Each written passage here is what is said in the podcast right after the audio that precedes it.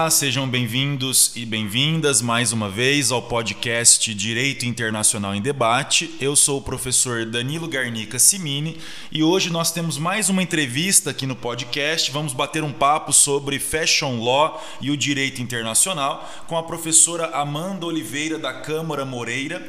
Ela tem mestrado em Direito na Universidade Federal do Rio Grande do Norte, é bacharel em Direito, é pesquisadora do tema desde 2011 atua nas comissões aí da OAB a respeito dessa temática. Então seja bem-vinda, professora Amanda. Muito obrigada, professor Danilo. Para mim é uma grande alegria, honra e satisfação poder conversar um pouquinho sobre o Fashion Law aplicado ao direito da moda aqui no seu podcast. Obrigado, professor. Eu quero só já desde logo comentar que essa temática foi uma sugestão da Beatriz Basso, que é aluna do curso de Relações Internacionais da UNAERP aqui em Ribeirão Preto, que está participando da entrevista. Tudo bem, Bia? Oi, Danilo, tudo bem e você? Agradeço já por me convidar para participar dessa entrevista. É, obrigado, eu que agradeço. Obrigado você. É, bom, para a gente começar então, professora Amanda, explica um pouquinho para nós, né? Como que surgiu o Fashion Law? Como que surgiu o chamado direito da moda? Então, a primeira coisa que eu vou falar para vocês é que eu não criei esse termo. É, muitas pessoas acham quando eu começo a falar que foi uma invenção minha, mas não foi. É, foi a professora Susan Scafidi no início dos anos 2000, quando ela, na Fordham Law School, ela começou a debater com os alunos e eles criaram uma cadeira no curso de direito lá para falar sobre direito da moda, né? É, ela disse que até hoje as pessoas olham torto para ela porque que não entendem. É, hoje já tem um mestrado em direito da moda lá também. O que é o direito da moda? Bom, é, não é um ramo autônomo, apesar de eu defender na minha obra, já que a gente consegue importar alguns princípios do direito norte-americano, mas é um nicho de atuação, né, muito recente é, e muito proveitoso, por assim dizer, que envolve tudo que tem a ver ou que tem relação com a indústria têxtil, né, ou indústria da moda como um todo. Então, a parte de propriedade intelectual, né, envolvendo direito autoral e propriedade industrial, é, que durante muitos anos, mas assim, muitos anos, foi confundido com o direito da moda como se fossem sinônimos, mas eles não são, apesar da propriedade intelectual ter uma imensa importância na área do fashion law, envolve a parte do direito trabalhista, que é um dos grandes eu digo que é um dos grandes problemas e é um lado feio que a gente tem da moda quando a gente começa a discutir, né? Trabalho escravo contemporâneo, assédio moral, dentre outros temas. A parte de direito ambiental e sustentabilidade, que está super em alta, né? Também faz parte dessa interseção com o direito da moda. É, a parte de direito imobiliário em relação ao shopping center, aluguel, é, a própria mudança mercadológica envolvendo a, a, a, as lojas, né? Que se a gente for ver na década de 90, era muito, a loja, eram muito as lojas de rua, e aí os prédios foram se deteriorando, se deteriorando, e hoje existe uma preferência, uma predileção maior pelo, pelos shoppings, né? Quem tiver curiosidade, a professora Frederica Richter fala muito bem sobre, sobre essa parte. É, outra coisa que envolve também o fashion law é a parte do direito tributário. Você não precisa ser especialista em direito tributário, mas você precisa ter é, algumas noções tributárias, né? Aqui eu atuo muito com empresas que estão no início, então é importante a gente saber dar um direcionamento, pelo menos, dos impostos que elas vão pagar, né? É, se você atua com é, empresas internacionais que querem trazer a sua marca para o Brasil, você pesquisar sobre os acordos internacionais que existem, né? Se tem acordo bilateral, se tem algum algo que faça com que aquela empresa, quando ela venha colocar é, alguma, alguma loja aqui no Brasil, ela não paga imposto mais de uma vez. Isso aí é super importante. É, fora os contratos e o direito empresarial e o direito civil, vou falar nos, dos três juntos, porque eu acho que é onde a gente tem o grande coração do fashion law, é, principalmente para mim, né, que, que atua aqui no, no estado do Rio Grande do Norte com contratos, majoritariamente 99%, 99% não, mas 90% da minha atuação aqui é com contratos, então, sejam contratos de licenciamento é, ou sessão de uso de marca, que estão disciplinados na lei de propriedade industrial, sejam contratos de private label, né, que eu lembro que a primeira vez que chegou um para mim eu fiquei, meu Deus, como é que eu vou fazer um uhum. contrato de terceirização, né? E, e porque na minha cabeça até então eu falei, não, é tudo errado, e aí a gente trabalha com em compliance para mostrar que existem algumas terceirizações que podem acontecer, que dão certo, que não prejudicam os trabalhadores, né? Então, a parte de marcas, patentes, desenho industrial, indicação geográfica, direito autoral. Então, tudo isso faz parte quando a gente une o direito empresarial, a propriedade intelectual, contratos, direito civil. Então, o direito da moda, ele nada mais é do que esse ramo, né? Esse nicho de atuação que veio para coroar todos esses essas interseções que o direito ele nos dá sempre relacionado com a indústria da moda, né? Então, modelos, direito do fotógrafo, direito de, de imagem, que é algo que a gente tem alguns problemas que eu já vi acontecer, é, as garantias dos modelos na hora da, da passarela, remuneração dos modelos, então tudo isso faz parte do direito da moda. Ótimo. E como que você iniciou essas pesquisas no direito da moda, professora? Então, quando eu iniciei, lá em 2011, na graduação, eu não tinha nem ideia do que era, nem se chamava direito da moda, por assim dizer, né? É, foi numa aula de metodologia, então eu sempre digo, não desvalorizem as aulas de metodologia, porque elas podem plantar uma sementinha ou algo que desperte alguma curiosidade é, nos, nos alunos, e aí graduação, especialização, mestrado, doutorado, enfim. E é, a professora ela disse o seguinte: você tem que escrever, professora Juliana Rocha, ela disse assim: vocês têm que escrever sobre temas que vocês gostem, não que sejam necessariamente do né, não que sejam necessariamente do direito. E aí eu e aí ela começou a falar moda, futebol, e quando ela falou moda, eu tava copiando, eu levantei assim a cabeça, fiz moda, moda e direito, né? Eu, como assim? E no final da aula eu fui conversar com ela e ela eu vou pensar num tema e aí eu lhe falo próxima aula. E aí ela me deu um tema chamado A Contrafação da Marca Financiada pela Administração Pública. Ó, oh, parece complexo, né? e eu achei o máximo, né? Eu fiz que massa, vamos, vamos, vou começar a trabalhar meu TCC nisso. No meu segundo ano, terceiro ano de faculdade, eu já comecei a pesquisar, né? E eu cheguei a algumas conclusões. Tem, tem é, um e-book publicado num, num, curso de Direito da Moda sobre isso. E aí eu comecei a, a, a, pesquisar e observar como a administração pública, de algum modo, financiava os produtos falsificados advindos né, da moda como um todo. E, e aí eu fiz, um, um, eu fiz várias pesquisas de campo na época, fui em camelô, fui em feiras, é, em vários lugares, para entender todo aquele consumo, por que, que as pessoas consumiam um produto falso, é, o, o, o que é que levavam elas a, a, a, terem aquele prazer de utilizar uma marca, ainda que ela não fosse verdadeira. Alguns tinham uma consciência de fato, né? É, é, outros falavam, ah, não, acho bonito, eu compro. E teve uma CPI no ano de 2007 chamada CPI da pirataria, e na CPI da pirataria tinham algumas obras de lugares que vendiam artefatos da moda, né, ou não, falsificados com o governo capitaneando obras, né? E eu lembro que quando eu comecei a pesquisar CPI da pirataria, eu fiz, gente, encontrei a cereja do bolo, consegui comprovar minha tese.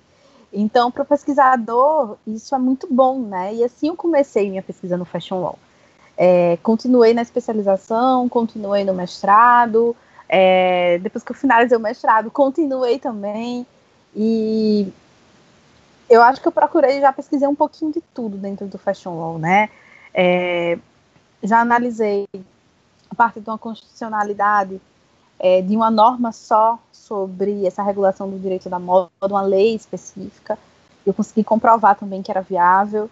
É, Teve a pesquisa da, do mestrado, que foi na parte de, de propriedade intelectual e direito internacional. apropriação cultural, direito criminal, novas tecnologias. Então, por que, que eu estou dizendo isso? Porque uma, uma sementinha que foi plantada no meu segundo ano de faculdade sobre uma área nova que ninguém conhecia, as pessoas olhavam para mim e pensavam que ensinar as pessoas a se vestir, a combinar roupa, e não era isso, né? É, infelizmente, muitas pessoas pensam, ai, fashion law, moda, direito, vamos ensinar as pessoas a combinar é, a cor do terno com a gravata. Não, não é isso, né? E é o que a gente mais bate. Então, assim, eu comecei minha pesquisa no ano de 2011 e fui desenvolvendo ela durante, durante todo esse tempo. Né? Então, é algo que, para mim, é muito, é muito engrandecedor. Uhum. E, e, a OAB também tem comissões, né, professora? Você participa de algumas, né, nessa temática. Tem. É, a OAB tem várias comissões no Brasil todo, então eu presido aqui no Rio Grande do Norte. A primeira foi da OAB São Paulo, a segunda da OAB do Rio, e a princípio elas se concentraram na região Sudeste.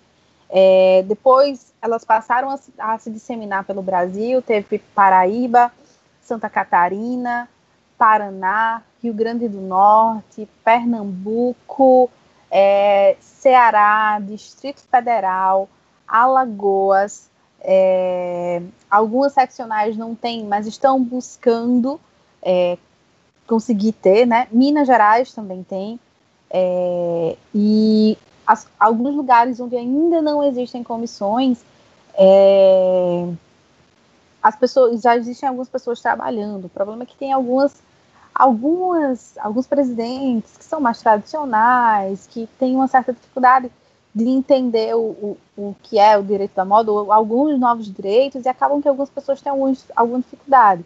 É, já ajudei a criar comissões. Amanda, você ajuda, você faz um, um parecer, eu faço, eu faço, faço um parecer.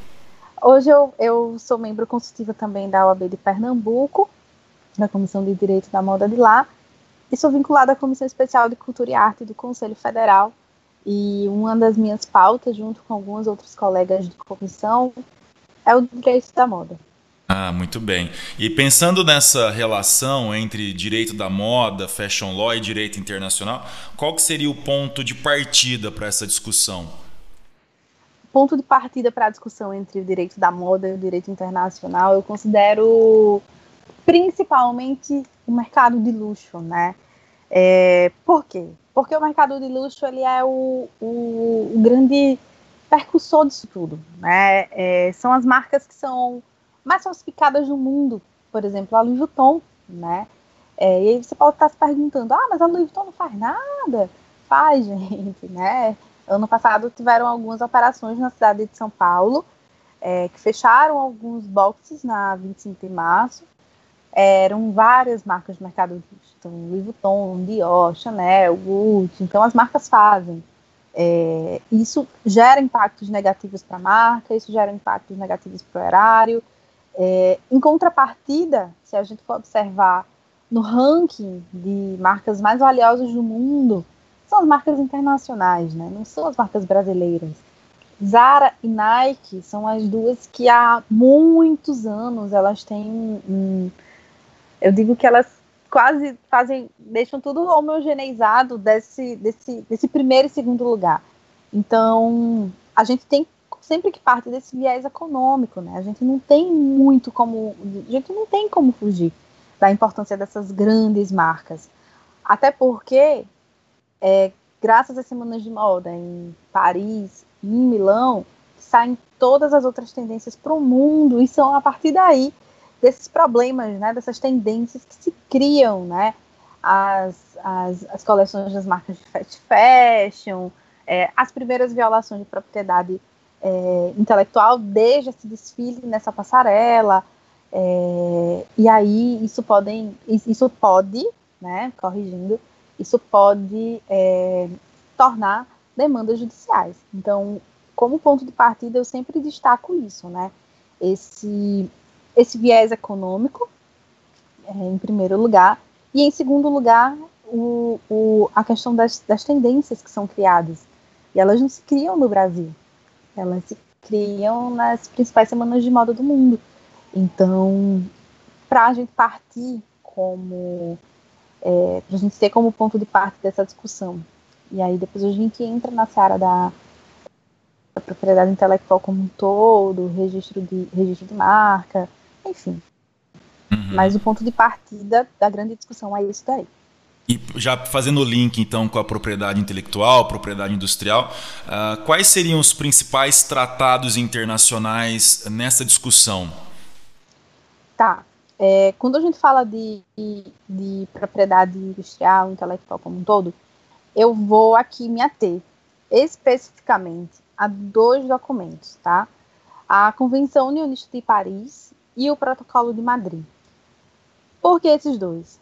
A convenção é, e vou me ater especificamente a marcas, certo? Não vou, na, nessa série internacional, não vou colocar discussão com desenho industrial, patente, indicação geográfica. Vamos falar das marcas propriamente dita.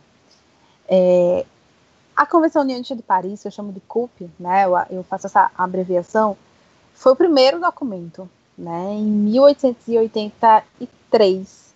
Olha só, muitos anos, né, que veio com a primeira ideia de uma proteção internacional de marcas. Então, por que era que existia, que acontecia?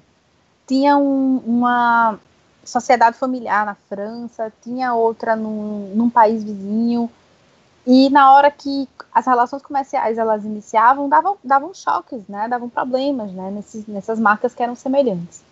E aí eles começaram a ver e a perceber que eles precisavam dar uma uniformizada é, nessas questões da marca, do direito marcário como um todo, para que não houvesse, não houvessem esses choques. E aí foi o primeiro documento que veio realmente para trazer essa proteção. Ela foi revisada duas vezes, em 1929 em Haia e em Estocolmo em 1967. E aí, com a Convenção Unionista de Paris, ela veio com o intuito de fazer com que você que tem uma marca aqui no Brasil, né, que o Brasil ele só só veio internalizar no decreto 75572, muitos anos depois. É, então, e outra na França, e você queria é, registrar essa marca na França, é, e você faz, faz, e você faz parte dessa convenção, exist, existem facilidades para esse depósito é, desse registro de marca na França, né? Se você não faz parte dessa convenção, já é, mais, já é um pouco mais complicado, né? Porque não, não teriam é, esses escritórios para se comunicarem entre si. Outra importância que eu destaco em relação a, essa, a esse primeiro documento internacional é a grande influência que ele teve na nossa lei de propriedade industrial. É, se você comparar o que diz o texto da convenção com o texto da nossa lei, bem como, como o texto do decreto 75572, eles são praticamente o mesmo, né? É, então, isso é uma coisa boa, porque quando ele foi internacional, internalizado aqui no, no, no Brasil, é, que a gente teve, assim, essa primeira forma de, de, de proteção, por assim dizer, que depois é, decreto de 75, a lei de 96, né, muito, demorou um tempo muito, muito, muito grande para se tornar lei, mas a gente já tinha uma, uma proteção específica, né, é, não só das marcas, apesar de eu estar focando aqui nas marcas, mas marca, patente, indicação geográfica, desenho industrial, tudo isso a gente já tinha um passo a passo de como proteger, de como registrar, é, de como ter um, um, um depósito, né, é, e a convenção, ela vem coroar exatamente no seu artigo 6 3, que diz que, que uma marca, quando ela está registrada dentro de um país da União, quando você vai é, começar os negócios no outro, independentemente de, dessas marcas registradas nos outros países, vai depender daquele do seu, do seu de origem, que era justamente aquilo que eu estava explicando, né? Se eu tenho uma marca no Brasil, quero começar num, num, a ter meus negócios na França, os dois países que são signatários, se você tinha uma marca registrada antes no, no país de origem, você vai entrar no mercado do outro, né? É, o prazo de validade dessa marca, ela vai, vai, entre aspas, assim, retroagir, né? Dentro, de, dentro desse outro país. Então, isso é uma coisa muito boa. Em relação ao protocolo de Madrid, é, ele foi recentemente internalizado aqui no Brasil, recentemente porque foi no fim de 2019 Uhum. É, as discussões começaram em 2017. Eu lembro que eu estava escrevendo minha dissertação, eu mandei mensagem para o meu orientador, olha aqui, minha, minha dissertação vai dar certo. E, e ele, vamos estudar melhor. E o protocolo, ele trouxe muitos benefícios para quem trabalha com propriedade industrial. Muitos. Ele trouxe uma celeridade maior nos processos, inclusive nos próprios registros de marca. No Brasil, é, que antes eles demoravam um, dois anos, sem oposição, agora está demorando em média seis, porque ele, o protocolo ele trouxe uma série de prazos que precisam ser cumpridos, né? Que são prazos do, desse protocolo internacional. Então, dois anos no máximo. É, trouxe algumas modificações em relação à questão da linguagem, é, deu um prazo para um depósito internacional no, no, no escritório internacional, né? É, desde o seu pedido de registro aqui, então quando você entra com o pedido no INPI, é, você vai requerer o, o, registro internacional de marcas, a partir do momento que você deposita, você já pode é, requerer que o protocolo de Madrid, ele, é, que ele seja registrado, que essa marca seja registrada internacionalmente através desse protocolo, Antes o que tinha em vigor era o Acordo de Madrid, que, enfim, ele passou, ele até teve vigência no Brasil, mas ele foi denunciado posteriormente. É, você só podia entrar com esse pedido internacional depois que acabava todo o processo no INPI, né? Explicando basicamente como que é esse processo, uhum. você faz o, o pedido no INPI, coloca a foto dentro do, do que eles, né, do, padrão, é, coloca a classe, que é a classificação de início, que você precisa preencher. É, tem a publicação na revista, vai ficar disponível por um período específico para fins de oposição. Oposição é uma espécie de recurso, ó, mas essa sua marca é igual à minha, ou então essa marca tem algum elemento visual que é igual à da minha marca. Tem a oposição, prazo de resposta para a oposição, para depois sair o deferimento. Pode ser que não tenha oposição? Pode. Seis meses o registro da marca, em média, está saindo. É, se eu optar pelo protocolo de Madrid, é, o próprio INPI dá um passo a passo em relação a como que vai ser, mas ela traz, ele traz o prazo de vigência da marca também de 10 anos, como a lei de propriedade industrial, o idioma, onde a gente tem a possibilidade de ser francês, inglês, espanhol, que antes, na vigência do acordo anterior, era só francês, então dificultava muito que os países eles aceitassem esse protocolo como um todo. É, e a parte da solicitação do registro, ou seja, entrei com um pedido de registro, já posso pedir o registro internacional da minha marca, isso foi uma coisa muito boa também. É, também adotou o sistema multiclasses. O que é esse sistema multiclasses? É, antes do protocolo, quando você ia entrar com o pedido, você escolhia um, um, um pedido no INPI específico, né, de uma classe da classificação de início, hoje você pode escolher vários dentro de um pedido só. Isso está previsto dentro do protocolo. É, o pagamento vai ser em guia única, você não precisa mais pagar uma guia no começo, outra guia no final. Tem esse prazo agora para finalização. E você pode, eu acho que isso é um grande benefício do protocolo, que não, não são só para as marcas da moda, mas para as marcas como um todo a partir de um único registro, de um único pedido de registro aqui no Brasil, você poder fazer o depósito em vários outros. Então, para mim, isso é, é, o grande diferencial que, que esse protocolo ele nos traz para fins de discussão aqui no Brasil. Uhum, ótimo. E, e, pensando agora na questão do GATT, rodadas do Uruguai, né? O que nós tivemos de mudança na consideração da propriedade intelectual como um elemento inserido no direito internacional? Tá, em relação a, a esse ponto especificamente, é, eu acho que se a gente for analisar todas as rodadas que a gente teve no GAT antes de se tornar OMC, é, a gente não tinha qualquer possibilidade de discussão de outros pontos que não fossem acordo de tarifas, comércio e questões aduaneiras. Com a rodada do Uruguai, com o surgimento do TRIPS, né, consequentemente da Organização Mundial de Propriedade é, é, Intelectual como um todo, a gente alçou outro patamar, né? É, isso aí é algo que para mim é inegável. A gente conseguiu colocar dentro de uma, de uma dessas rodadas de negociação que são assim super importantes, né? É, a discussão da propriedade intelectual. Isso, claro, eram outros outros pontos, mas aqui a gente destaca a, a propriedade intelectual, intelectual como um todo.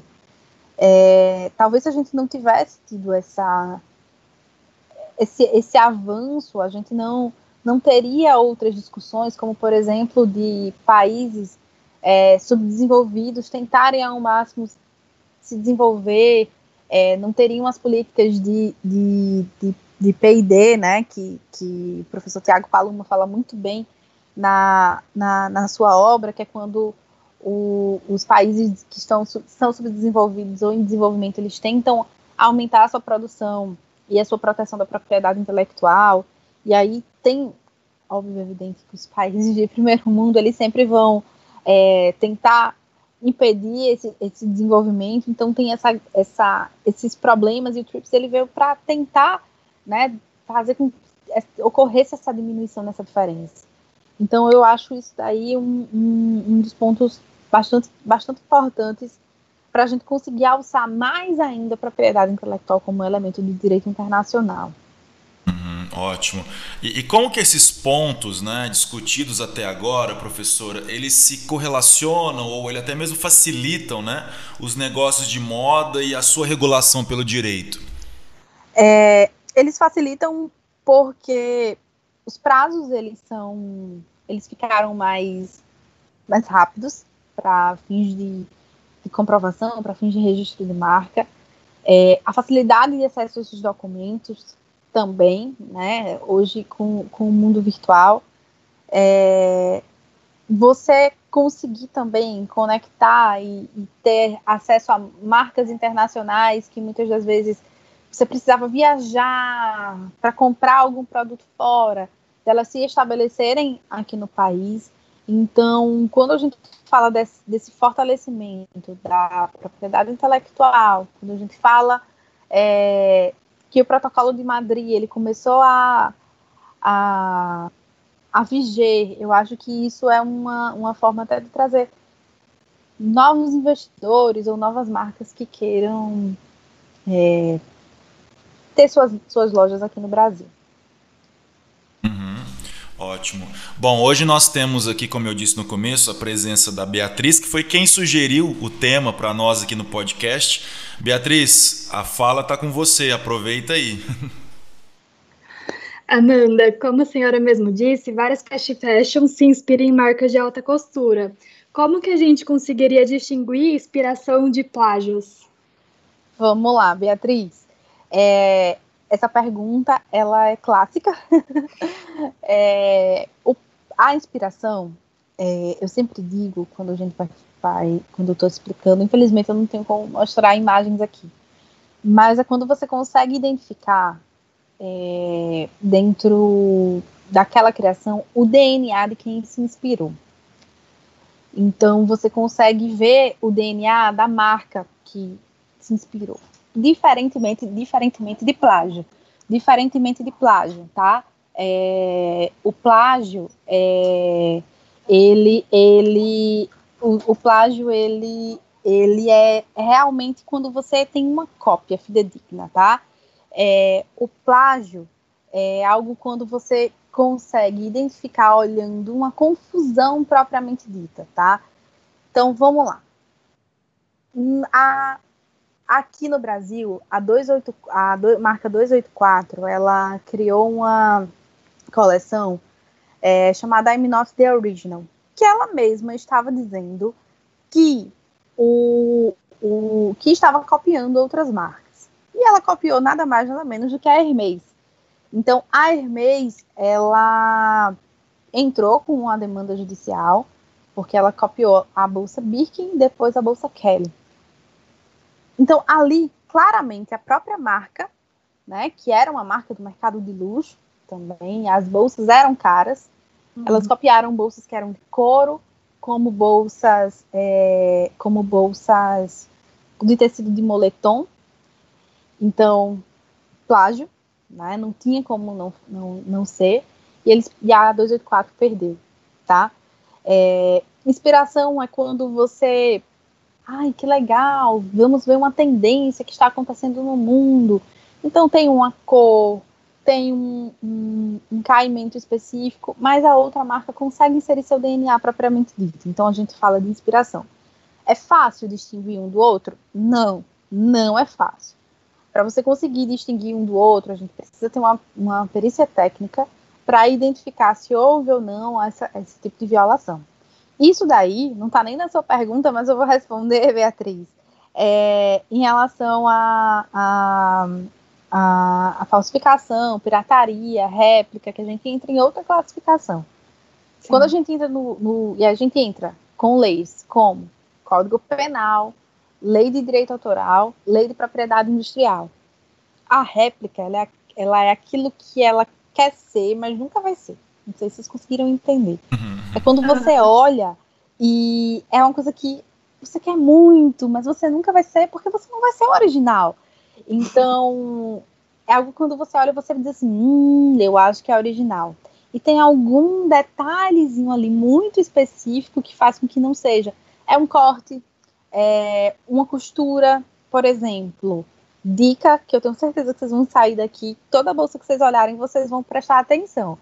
É, a Louis Vuitton, ela tem um corte específico que ela não corta em nenhum monograma, nem em cima da, da do L e o V. É, existem algumas réplicas que quando você olha, né, não tem esse corte não. Então você não consegue identificar. Outros que está ali no meio, né, uma costura torta, é, então tem que ter um olhar do especialista para a gente conseguir saber se é ou não a réplica. A réplica é, a gente consegue distinguir muito mais por causa da cor da costura, porque às vezes ela pode ser parecidíssima, mas ela não vai ser igual. E a falsificação é aquilo que a gente vai no camelô e a gente compra, né? É aquele produto falso que a pessoa não tem como dizer que ela está sendo enganada, né? Porque você comprar uma bolsa da Louis Vuitton por 10 reais, com certeza não é a mesma que você compra por 10 mil numa loja. Então não tem como você ser enganado. Então a gente tem a inspiração, a gente tem o plágio, a gente tem a réplica, a gente tem a falsificação. Isso é um mundo à parte que entra na parte do direito criminal voltado para o fashion law. Sim. E como que eu me especializaria em fashion law? hoje no Brasil, Beatriz, existem algumas pós-graduações, né? É, a maioria em São Paulo, algumas online, e tem cursos que vocês podem fazer que não, não necessariamente são de especialização, mas são cursos de aperfeiçoamento. E aí esses cursos realmente são online, né? Eu não sei nem se eu posso fazer o merchan de algum, né? De algum claro. curso de pós, de algum. Ah, então posso, então vamos lá. É, cursos de aperfeiçoamento. A gente tem o curso do seufuturo.com, que tem duas edições. A gente tem o, é, o para iniciantes e a gente tem o avançado. É, cursos de pós-graduação. Eu vou fazer a indicação do curso de pós da Santa Marcelina, que hoje tem a modalidade online, tá? É, eu já tive a oportunidade tanto de, de de participar como palestrante, quanto de assistir algumas aulas como convidada. Então, assim, é, é um curso extremamente completo, mas existem outras, como a Mackenzie, a, a não, não sei se a UERJ conseguiu abrir, e, enfim, existem alguns outros, mas o que eu realmente participei, o que eu posso de fato falar é o da Santa Marcelina, que é coordenado pela professora Regina Ferreira. E o curso do seu futuro, que eu fui aluna e hoje eu sou professora, que é coordenado pela professora Frederica Rista. Que legal. E como funciona e no que implica a assessoria jurídica oferecida por um especialista em fashion law? Implica você saber de quase tudo, basicamente. é, depende muito do perfil do seu cliente, tá? É, você pode lidar com um pequenininho que está querendo crescer, que você vai ter que dar uma assessoria completa de como criar a sua marca, como registrar a marca, escolher o tipo societário correto, até uma marca que teve uma violação de propriedade industrial e você vai ter que fazer uma defesa, uma marca que quer contratar uma facção e você vai ter que encontrar uma forma de, de fazer com que aquele contrato seja legalizado e, e, ou uma marca que teve, como por exemplo agora na pandemia, né, é, questão de crimes eletrônicos, já que o comércio virtual aumentou, furtos em lojas de, de, de fast fashion, a parte do direito trabalhista também, contratação de estilista é algo que é, para mim é, passou a ser muito recorrente você tem que lidar com o direito de modelo de um lado, direito da agência do outro, remuneração de modelo, assim, são muitos problemas que a gente tem aqui.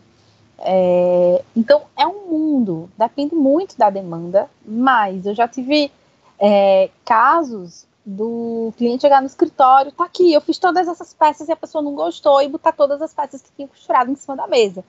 Então, digamos assim, que muitas vezes é até uma caixinha de surpresa, né? É, e aí, quando você tem essa, essa, se você presta esse tipo de, de assessoria, você vai ter que estar preparado para cuidar da costureira, para cuidar do pequeno, para cuidar do grande, para cuidar de um é, de uma marca de fast fashion, enfim, basicamente tudo, tudo, tudo que envolve a moda, você vai ter que estar preparado para atender, para atender seu cliente. Muito bom. Uh, quando essa entrevista for ao ar, nós já vamos ter divulgado, professor, o seu livro na nossa página no Instagram. Nós temos lá toda quarta-feira uma dica de livro, né? Então, para quem quer se interessar mais pelo assunto, professora Amanda escreveu o livro Fashion Law, Proteção de Propriedade Intelectual na Perspectiva do Direito Internacional. E, e eu sei que você está muito envolvida na parte de eventos, então quais são as dicas aí de eventos nessa temática? Bom, é, vou falar também de outro livro que eu tenho, Sim, professor, pois não, me permita. Não. Ano passado, e aí eu vou fazer o link com, com o evento. Ano passado, durante o primeiro encontro internacional do Fashion Wall, é, foi lançada uma coletânea que eu, que eu tive a oportunidade de organizar, chamada Estudos sobre Fashion Law do Panorama Internacional Brasileiro, que é uma obra extremamente completa, é, com vários artigos e capítulos sobre o, o mundo da moda e do direito. E esse ano a gente vai ter o segundo encontro internacional de Fashion Law, é, nos próximos dias 12 a 14 de abril, é, realizado pela Comissão de Direito da Moda da OAB do Rio Grande do Norte. E o edital está aberto para submissões para a segunda edição desse livro. Então, é, já quero deixar o convite e dizer a todos que as inscrições estão abertas. A gente tem o Instagram, arroba ou pelas redes sociais da UABRN, vocês encontram informações sobre, sobre o evento. É, e quem quiser submeter artigos e resumos, podem submeter, porque vem outra obra coletiva aí, se Deus quiser. E tem um primeiro livro também, que foi fruto da minha dissertação de mestrado. Bem, muito bem. Eu estava aqui pensando, né, em termos de, de pesquisa, né, para quem está escrevendo TCC, essas coisas, dissertação de mestrado, é, me corrige então, mas talvez a dica seja o protocolo de Madrid. Então, já que ele foi internalizado recentemente, né? Com toda certeza. Existem pouquíssimos materiais sobre o protocolo de Madrid. Tem um documento da OAB do Rio de Janeiro, bem antigo, assim que esse protocolo começou a ser discutido e tem uma obra de direito internacional da Lumen Iuris do professor Denis Borges Barbosa, que ele fala sobre o protocolo. É, é um protocolo que entrou em vigor muito recentemente. Existe pouquíssima coisa, pouquíssimo material sobre isso. Dá para unir com Fashion Law. É, recentemente a OBRJ também fez uma cartilha, recentemente acho que ano passado, sobre esses aspectos internacionais. Então, assim, TCC, trabalho de conclusão de curso, quem quiser unir direito internacional com fashion law é o protocolo de Madrid, porque ele é muito recente e tem muito pouca coisa escrita sobre ele. Eu particularmente sofria muito na época de escrever minha dissertação, porque praticamente não tinha nada, né? Uhum. É, então, assim, quem gosta de direito internacional tá na hora da gente desenvolver mais um, um pouco sobre o protocolo. Eu acho uma coisa muito válida Com certeza, com certeza. Professor, gostaria de agradecer sua presença, ainda que virtualmente, né? A vantagem do online nesse contexto de pandemia é que eu estou aqui em Ribeirão Preto, a Beatriz também, você está aí no Rio Grande do Norte, né? Então, é, a vantagem é essa, né? Possibilita esses contatos através da tecnologia. Então, gostaria de te agradecer. Espero que tenham gostado do nosso bate-papo. Nós gostamos bastante também.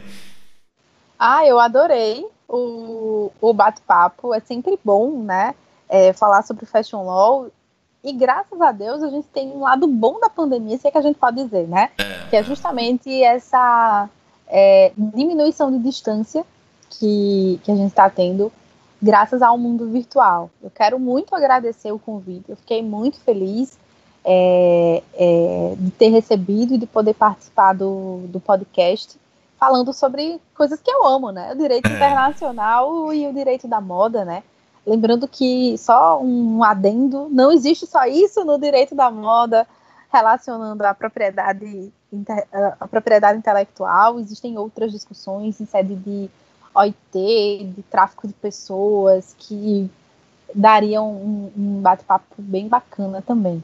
É, quem tiver curiosidade também pode mandar um e-mail para mim, pegar meu contato com você que eu envio material sobre isso. Ótimo, mas podemos marcar outros bate-papos também, não tem problema. Né? Depois a gente marca, a gente marca outros temáticos, né, específicos para cada um desses recortes que você comentou aí.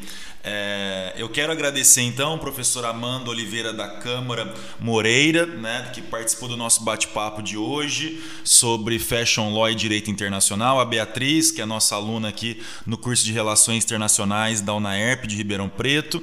Lembrar que o nosso podcast Direito Internacional em Debate ele está disponível no YouTube e também no Spotify, basta digitar lá Direito Internacional em Debate.